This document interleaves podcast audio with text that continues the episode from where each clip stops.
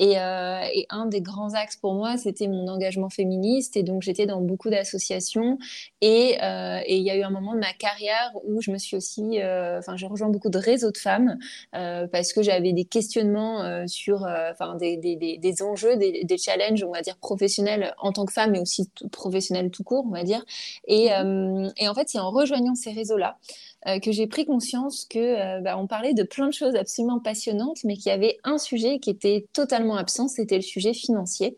Euh, que euh, on en parlait un petit peu, enfin on va dire vraiment à la marge pour parler de négociation salariale, mais on ne parlait jamais de d'investissement, de constitution de son patrimoine, etc., etc. Donc pour remettre dans le contexte, c'était il y a, il y a 4-5 ans déjà, puisque j'ai eu l'idée de FEMCA il y a un peu plus de 3 ans à peu près. Pour, pour, et donc, donc le déclic, ça a été ça finalement de de, de prendre conscience qu'on n'en parlait pas, alors que personnellement, moi, j'investissais.